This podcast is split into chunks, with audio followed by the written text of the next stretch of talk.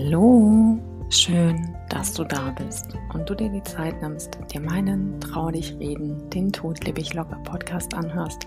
Ich freue mich sehr darüber und wünsche dir viel Spaß beim Anhören. Heute habe ich die liebe Daniela Lohel an meiner Seite. Sie ist Bestatterin und wir sprechen unter anderem über das Thema, darf ich einen Verstorbenen anfassen und küssen und ja, wie verändert sich das Trauererleben, wenn ich Abschied nehmen kann in dieser Form. Hör gerne rein und lass dich inspirieren. Und bevor ich viel zu viel erzähle, würde ich einfach mal das Wort an Daniela übergeben. Stell dich doch einmal den Zuhörern vor. Wer bist du? Wo kommst du her? Was machst du? Ja, hallo zusammen. Ich heiße Daniela Lohl. Ich wohne im schönen Xanten am Niederrhein und bin hier selbstständig mit der Firma Trauerhilfe Lohel. Wir machen Bestattung und Trauerbegleitung und beschäftigen uns tagtäglich eben mit dem Thema Sterben, Tod und Trauer. Sehr schön, danke dir für den Einstieg. Jetzt meine Frage, Daniela, war das schon immer so? War das ein Kinderwunsch? Wolltest du schon immer Bestatterin werden oder wie bist du zu diesem so wundervollen Thema gekommen? Also ich glaube, die wenigsten Kinder, die vorher noch nie damit in Berührung gekommen sind oder insgesamt Menschen, wachen irgendwann auf und sagen, ich möchte jetzt Bestatter werden. Also da sind meistens immer irgendwelche Vorerfahrungen oder Berührungspunkte mit dem Tod. Bei mir war das ähnlich. Ich habe eigene persönliche Erfahrungen gemacht mit dem Tod und mit Sterben. Für mich war dann irgendwann klar, ich möchte Bestatterin werden. Das wollte ich dann schon immer werden, wenn man so sagen kann, ab da. Und ich habe auch nichts anderes gemacht. Also ich wollte dann Bestatterin werden und bin es geworden bis heute. Und hast es auch noch kein Stück weit bereut, nehme ich an. Ansonsten würdest du es ja nicht machen. Nein, überhaupt nicht. Also es ist für mich Berufung. Ich kann mir keinen besseren Job für mich vorstellen. Es ist einfach ein sehr abwechslungsreicher und toller Job. Also es ist wahnsinnig schön zu arbeiten, ja, in einem sehr abwechslungsreichen Arbeitsfeld und einfach Menschen helfen zu können in einer sehr schweren Situation. Mhm. Du hast äh, gerade gesagt, du hast selber persönliche Erfahrungen gemacht. Magst du uns ein Stück weit daran teilhaben oder wollen wir weitergehen? Hm, das kann ich euch gerne erzählen. Also als ich 16 war, ist meine Oma gestorben. Die habe ich im Sterben begleitet. Das waren die ersten Erfahrungen, die ich damit gemacht habe mit dem Thema Tod. Das war schon ja hart zu sehen, wie sie erkrankt, durch die Krankheit geht und dann stirbt. Und drei Jahre später ist dann meine Mutter gestorben. Da musste ich mich dann das allererste Mal äh, um die Bestattung kümmern. Das heißt, ich saß dann da beim Bestatter und wusste überhaupt nicht, was zu tun ist. Ich war ja bestattungspflichtig, musste mich da darum kümmern. Und so bin ich dann im Grunde auch das erste Mal richtig mit dem Thema Bestattung konfrontiert worden und musste mir dann da Gedanken machen, was müssen wir jetzt eigentlich tun. Das waren so die Anfänge. Und nochmal zwei Jahre später ist dann mein Bruder gestorben. Und dann musste ich mich wieder um die Bestattung kümmern. Ja, dann saß ich wieder bei dem gleichen Bestatter und wir haben wieder die Beerdigung gemeinsam besprochen und organisiert.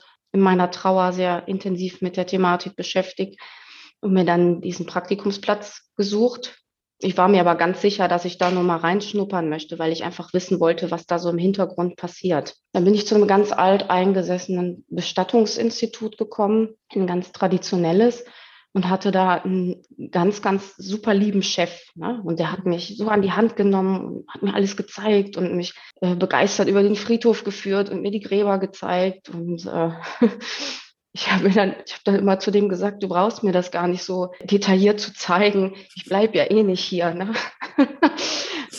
Aber irgendwie, wir haben uns so gut verstanden und der hat immer gesagt, doch, warte mal ab. Ne? Und ich habe immer gedacht, ich kann das auch gar nicht. Ne? Was ist, wenn da was passiert, mit dem ich nicht umgehen kann? Aber der hat immer an mich geglaubt und der hat gesagt, nein, bleib mal hier, wir machen das schon. Und äh, hat mich so wirklich ganz behutsam an die Thematik rangeführt und immer so Schritt für Schritt der war wie so eine Vaterrolle für mich. Mhm. Und er hat das dann tatsächlich geschafft, dass ich dann durch seine liebevolle Art auch meine Angst verloren habe, gerade weil er mich da so gut herangeführt hat. Und dann habe ich mit der Zeit gemerkt, ja, das ist eigentlich genau, genau das, was du machen willst. Das ist wahnsinnig toll und abwechslungsreich, auch wenn das jetzt erstmal im ersten Moment völlig komisch klingt, ne, dass das eigentlich ein toller Beruf ist. Aber ich habe halt gemerkt, da bin ich doch eigentlich genau richtig. Und dann durfte der aber leider nicht ausbilden. Und äh, dann, ja, dann kam irgendwann der Tag, als er dann gesagt hat, so, du musst jetzt weiterziehen. Von mir aus kannst du zwar hier bleiben, aber da ist so viel Potenzial bei dir. Du machst das so toll. Du musst was aus deinem Leben machen und du musst das lernen. Und dann habe ich gesagt, ich kann nicht woanders hingehen. Ich will hier bei euch bleiben. Das ist mein sicherer Hafen.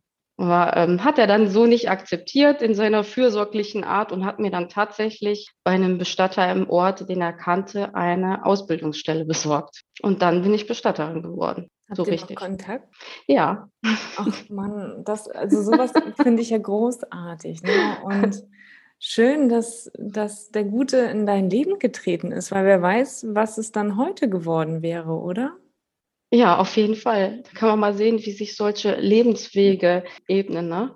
Ja. Das so Zufälle. Also ich bin auch sehr froh, dass ich den kennengelernt hatte und dass der mich daran geführt hat. Ja, unbedingt. Und vor allem das, was du da äh, ja auch gerade machst, aktuell, beziehungsweise wie du dein Unternehmen leitest. Ich habe gesehen, ich war ja ein bisschen neugierig und habe mal so ein bisschen geschaut. Bei dir gibt es ja neben den Klassikern auch ganz andere Bestattungsarten. Vielleicht magst du darüber mal ein bisschen sprechen, weil ich glaube, viele von den Zuhörern wissen gar nicht, was es alles da draußen noch so gibt. Ja, also man muss eigentlich erstmal grundsätzlich unterscheiden zwischen zwei Bestattungsarten, die es eigentlich nur gibt. Und das ist die Erd- und die Feuerbestattung. Und wenn wir von alternativen Bestattungsarten sprechen, sprechen wir eigentlich von Beisetzungsarten. Ne? Mhm. Also es gibt ja die Erdbestattung, die Körperbestattung auf dem Friedhof oder auf manchen Friedhöfen auch im Wald. Ne, gibt es auch. Wenn wir von alternativen Bestattungsarten sprechen, dann handelt es sich meistens eben um Beisetzung der Asche, die auf unterschiedlichste Art und Weise beigesetzt wird. Ne? Also Ausnahmen bilden hier noch Seebestattung und Waldbestattung. Ne? Das sind auch Aschebestattungen, wobei es auch Wälder gibt, zum Beispiel in den Niederlanden, da sind auch Sargbestattungen erlaubt. Also da muss man immer so ein bisschen gucken, wie und wo. Ja, es gibt da eben die unterschiedlichsten Beisetzungsarten. Da gibt es eigentlich schon fast keine Grenzen. Man muss aber erstmal sagen, in Deutschland haben wir einen Friedhofszwang. Das bedeutet, dass der Körper und Asche und Ascheteile müssen auf einem Friedhof beigesetzt werden. Wie gesagt, die mhm. Ausnahme sind Seebestattungen und Waldbestattungen. Da ist es erlaubt. Und ansonsten müssen wir eigentlich ja die klassischen Arten wählen. Die Beisetzungsarten, die wir anbieten in unserem Institut, die zum Beispiel Verstreuung der Asche beinhalten, also zum Beispiel Ballonbestattung oder Flussbestattung, Tauchbestattung, Diamantbestattung. Da müssen wir das tatsächlich dann im Ausland machen weil das in Deutschland nicht erlaubt ist aufgrund dieses Friedhofszwangs. Ne? Ah ja, okay. Also das heißt, ähm, derjenige wird hier in Deutschland vermutlich verbrannt und dann überführt. Richtig, ja. Aha. Okay, also genau. das wäre auch mit einer Ballonbestattung tatsächlich so, ja, dass das dann nicht hier über Deutschland stattfinden kann, sondern im Ausland dann wäre. Ja, richtig. Unsere Nachbarländer sind da um einiges liberaler als wir und mhm. ähm, mittlerweile wird das von den Angehörigen oft gewünscht, also auch so alternative Beisetzungsformen, was eigentlich nur zeigt, dass sich diese Bestattungskultur einfach mittlerweile total verändert hat. Die Bedürfnisse der Angehörigen sind anders, die möchten die Dinge individueller haben, persönlicher und ja, auch passend. Ne? Mhm. Wir sind ja hier zum Beispiel in Xanten, sind wir an der Nähe der niederländischen Grenze. Äh, Baden-Württemberg ist in der Nähe von der Schweiz. Ne? Und so kann man halt über, über das Ausland verschiedene Bestattungsformen nochmal mhm. anbieten. Also für uns zum Beispiel an der Grenznähe ist das gar kein Problem. Mhm. Ja, okay, dann ergibt es auch wieder Sinn. Also das heißt, man bucht das dann entsprechend. Wie lange dauert sowas? Also ich meine, Asche überführen und dann vielleicht, jetzt bleiben wir mal bei dem äh, Beispiel Ballon. Ist das dann auch nach einer Woche die Beisetzung oder nach 14 Tagen oder ist das äh, unterschiedlich? Ja, das ist ganz unterschiedlich. Man kann die Asche relativ schnell bekommen, innerhalb von einer Woche. Hm. Meistens aber so eher in die zwei Wochen. Ne? Also kommt darauf an, ob die Angehörigen vorher noch Abschied nehmen möchten oder ob es nochmal eine Trauerfeier in einer anderen Form vorher gibt. ja, und auch wie die Auslastung im Krematorium ist. Ne? Also als wir letztes Jahr so viele Corona-Fälle hatten insgesamt in Deutschland, ne, muss man mal ganz ehrlich sagen, ähm, da hat das alles ein bisschen gedauert, bis die mhm. Asche fertig war. Ja, ja. ja, das kann ich mir gut vorstellen. Und wir haben halt vom Gesetz her haben wir dann auch, also jedes Bundesland hat sein eigenes Bestattungsgesetz. Mhm. Und da kann man dann eben auch die Fristen nachlesen, in welcher Zeit Körper oder Asche beigesetzt werden müssen. Nur wenn wir natürlich übers Ausland gehen, dann sind wir von diesen Gesetzen befreit. Mhm. Ne? Nur die, die Asche muss dann eben auch im Ausland bleiben. Ne? Also man darf es rechtlich eigentlich nicht die Asche wieder zurückführen. Ne? Mhm. Okay, ich glaube, das ist auch das, was viele nicht wissen. Und sag mal, Daniela, in dem Zusammenhang, was war so bisher deine skurrilste Bestattung? Gab es da irgendwas, was dir bleibend in Erinnerung geblieben ist, wo du gesagt hast, wow, das hat dich zutiefst berührt oder das war etwas traditionell so ganz aus der Reihe getanzt ist? Gab es da irgendwas bei dir? Ich habe so viele, so viele ähm, berührende Trauerfeiern gesehen und erlebt. Also da, da, ist die Bandbreite eigentlich ganz groß, ne? muss ich dir ehrlich sagen. Da sind schon ein paar besonders hängen geblieben. Kann jetzt aber gar nicht genau sagen, was jetzt die intensivste war oder so, weil, ähm, weil die alle für sich ihre Eigenarten haben und ihre mhm. Besonderheiten.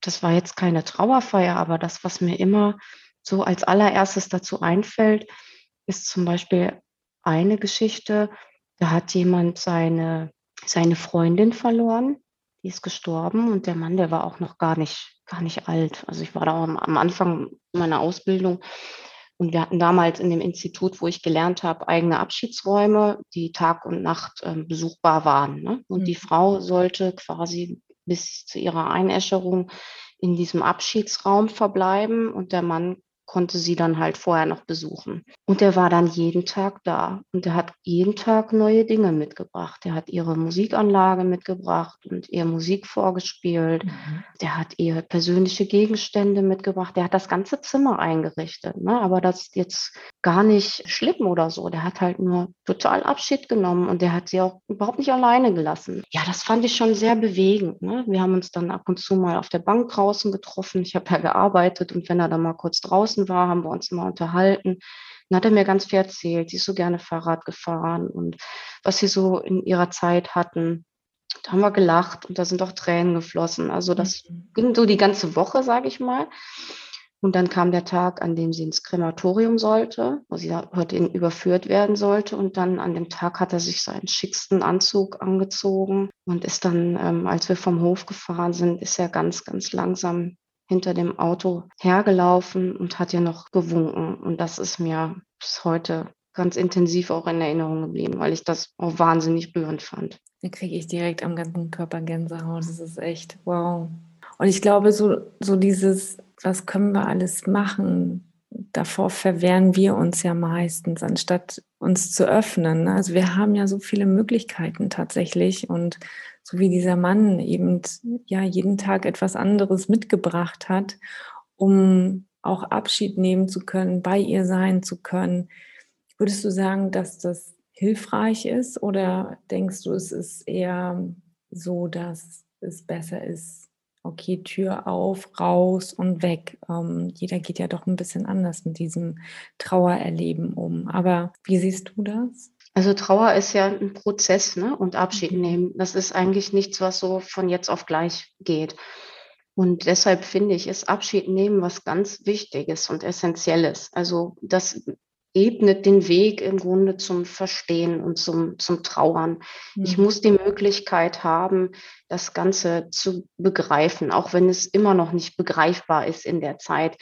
Aber es muss der Raum geschaffen werden, sich einfach zu verabschieden. Also jemand, der jetzt einfach nicht mehr da ist, das kann man nicht verstehen. Und das braucht eben seine Zeit. Und da ist es eben ganz wichtig, ähm, auch zu sehen, dass der, der Mensch einfach nicht mehr, nicht mehr so ist, wie er mal war, weil mhm. du siehst jeden Tag Veränderungen am Körper, wenn sie auch klein sind, aber du siehst es, ne, wie sich das so Stück für Stück verändert. Und auch anfassen, fühlen, küssen, zu sehen, dass das ändert sich, das fühlt sich anders an.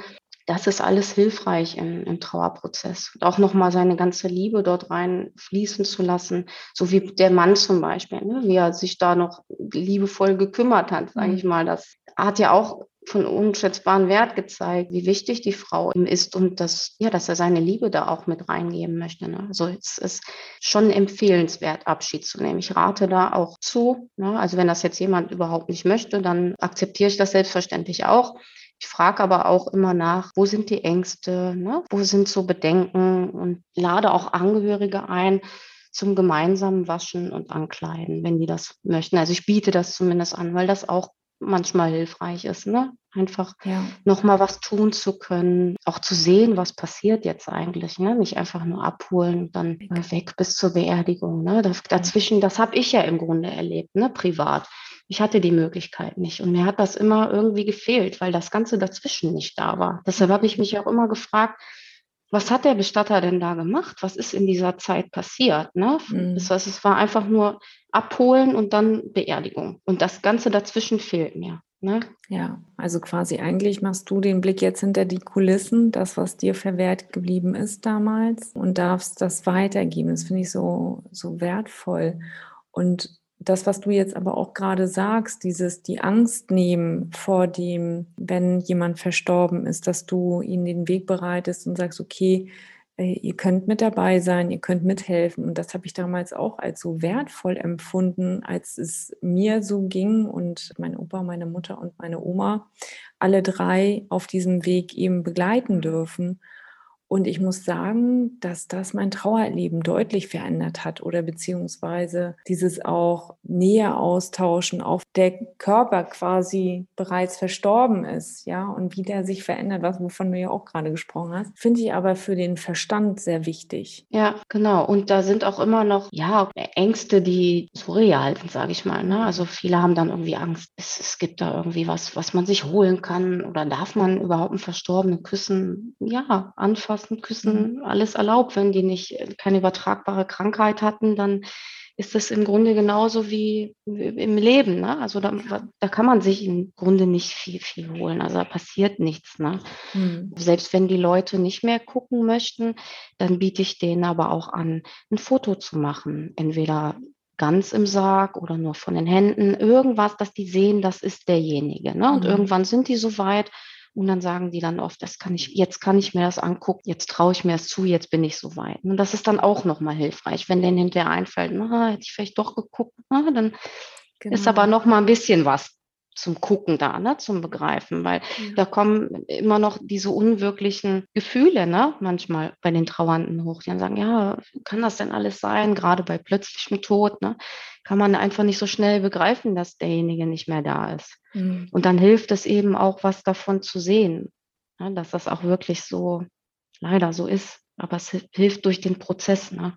Absolut, absolut. Also das kann ich auch nur sagen, dass für mich sehr hilfreich und unterstützend gewesen ist und ich auch nur jedem empfehlen kann, der, der sich das zutraut, das zu machen. Und ich fand das damals auch sehr faszinierend zu sehen. Also ich bin nie zum Bestatter gefahren, habe nochmal gesagt, können wir nochmal, weil ich immer den Moment zu Hause hatte und auch noch die Zeit genutzt habe, über 24 Stunden hinaus zum Glück und das auch immer möglich war. Aber tatsächlich, glaube ich, hatte ich meine Schwester, die hatte mal den Moment, dass sie sich nicht getraut hat und dann aber beim Bestatter dann nochmal die Möglichkeit wahrgenommen hat, das zu machen. Und da war auch das Thema Angst vordergründig. Ne? Und wie ist das dann? Aber ich glaube, da geht ihr auch ganz anders um. Da seid ihr ja die Profis. Man darf natürlich niemanden zwingen oder drängen, ne? sondern Absolut. mein Ziel ist es eigentlich eher herauszufinden, woran liegt es denn? Ne? Was ist jetzt das Bedürfnis? Und manchmal kristallisiert sich dann raus, dass es jetzt irgendwas äh, ist, was gar nicht so schlimm ist. Ne? Also, dass man doch gucken kann. Ne? Mhm. Ich weiß noch, also als mein Bruder durfte ich nämlich nicht mehr sehen. Ich war da bei der Beerdigung und habe dann zu dem Bestatter gesagt, ich will doch noch mal reingucken. Und dann, also das war noch vor der Beerdigung. Und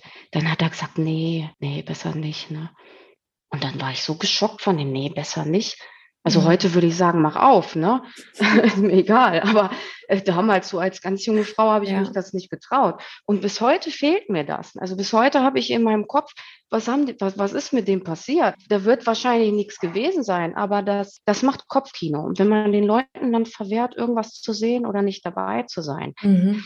das ist dann nicht gut, weil dann eben die Gedanken losgehen. Ne? Was genau. war da jetzt? Und ja, das ist sehr, sehr schwierig. Und äh, deshalb, ich habe das auch, ich habe auch schon kurz vor der Trauerfeier, äh, da waren schon die, die Gäste alle da. Die Angehörigen wollten dann doch noch spontan gucken.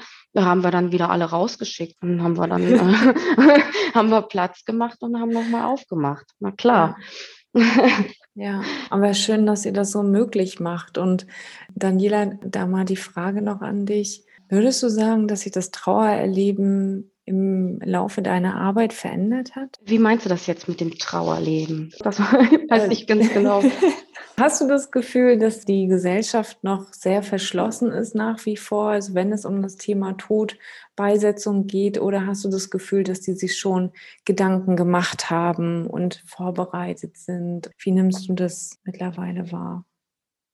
Also ich kann ja jetzt nur von meinem ähm, subjektiven Empfinden mhm. da berichten. Ne? Also mein Eindruck ist, dass das äh, stark regional oder also je nach Region mhm. variiert. Mhm. Ne? Also ob wir jetzt stark auf dem Land sind oder ob wir jetzt mehr in der Stadt sind. Ähm, das sind Faktoren. Das Alter spielt da mit Sicherheit auch eine Rolle. Also mhm. ich stelle immer wieder fest, dass ähm, jüngere Leute, und damit meine ich auch so ja, 50, 60, sage ich jetzt mal, die sind da äh, wesentlich offener als jetzt noch älter. Ne? Also mhm. klar gibt es auch bei älteren Generationen noch Leute, die sind da auch schon offener und kümmern sich auch um ihre Bestattung und machen sich darüber Gedanken. Bei den Jüngeren ist dann schon mittlerweile das Bewusstsein da, die beschäftigen sich schon eher damit. Ne? Auch über so alternative Bestattungen und individuell, die wissen schon, was sie haben wollen. Ne? Da ist der ähm, Umgang schon offener mit, so mein mhm. Eindruck. Ja. Das ist schön. Ja, ja, aber genau, das spielt ja auch nochmal mit rein. Ne? Wo kommen Sie her? Wie sind Sie vorgeprägt? Also, ne, was haben Sie selber vielleicht auch erlebt, beziehungsweise welche Erfahrungen haben Sie vorher gemacht und inwieweit mussten Sie sich vielleicht auch schon damit auseinandersetzen? Also, ich kann ganz klar sagen, ich habe mich intensiv damit befasst und habe alles vorbereitet, was man vorbereiten kann. Das lebt sich äh, definitiv beruhigter seitdem. Hast du auch irgendwas vorbereitet? Ich, ja, klar. ich habe jeden Tag im Grunde mit der Thematik zu tun und bei mir steht auch schon alles fest, ja. Und hier steht auch schon alles. Ja, ja dachte, ich muss jetzt einfach mal die Frage fragen. Das ist ja immer auch nochmal so ein Thema tatsächlich. Daniela, super spannend. Aber ich glaube, bevor wir jetzt den Rahmen springen, ich glaube, wir würden auch noch die nächste Podcast-Folge definitiv füllen. Meine Frage an dich, ich höre dich jetzt hier und ich will mehr über dich wissen. Wo finde ich dich? Also ihr könnt mich finden oder du kannst mich finden ähm, auf Instagram. Bestattung mit Liebe, Trauerhilfe Lohl sind wir zu finden. Da gibt es immer wieder Einblicke aus unserem beruflichen Alltag und Informationen. Auch versuche immer die Themen so ein bisschen äh, aufzubereiten, nicht einfach nur Bilder zu zeigen, sondern ähm, ja auch ein bisschen informativ zu gestalten. Und auf Facebook gibt es uns auch unter Trauerhilfe Lohl. Und dann gibt es natürlich noch unsere Website, ne? www.trauerhilfelohl.de. Ah, super, okay. Also das packe ich auch nochmal in die Shownotes rein, dass die jeweiligen Personen dann auch direkt bei dir landen können. Aber bevor ich dich jetzt entlasse, Daniela, habe ich noch eine letzte Frage tatsächlich. Und zwar, was bedeutet für dich Leben? Leben bedeutet für mich, ja, das Leben im Grunde anzunehmen, wie es ist, mit allen Höhen, mit allen Tiefen, mit allen Herausforderungen, die sich da stellen, die an jeden Einzelnen von uns gestellt werden. Und ja, deshalb nimmt alles mit, viel auf der Habenseite verbuchen und sich leckeres Essen gönnen, nicht keine Kalorien zählen und sich, es, sich einfach gut gehen lassen, ja, den Traumurlaub versuchen zu realisieren und ja, einfach leben. Das Leben nehmen, wie es ist, mit einem Guten und mit einem Schlechten. Es gehört alles dazu. Genial. Ich danke dir an der Stelle für deine so wertvolle Zeit und dass du uns einen Einblick gegeben hast in deine so schöne Arbeit. Und ich muss noch ganz, ich bin auch sehr berührt von deiner Geschichte, von deinem, ja, eigentlich kleinen Mentor, den du dort hattest, der dich mit an die Hand genommen hat und gesagt hat, mach was draus und der deine Talente erkannt hat. Da kriege ich direkt wieder Gänsehaut. Ich finde es einfach nur schön und kann nur sagen, ja, trag deine Botschaft und deine Leidenschaft weiterhin nach draußen. Ich finde es einfach so wundervoll, was du machst und ja, weiterhin viel Freude, tolle Menschen um dich herum und ja, viel, viel Spaß an dem, was du tust. Dankeschön für deine lieben Worte. Vielen Dank. Ich wünsche dir auch alles Gute. Danke.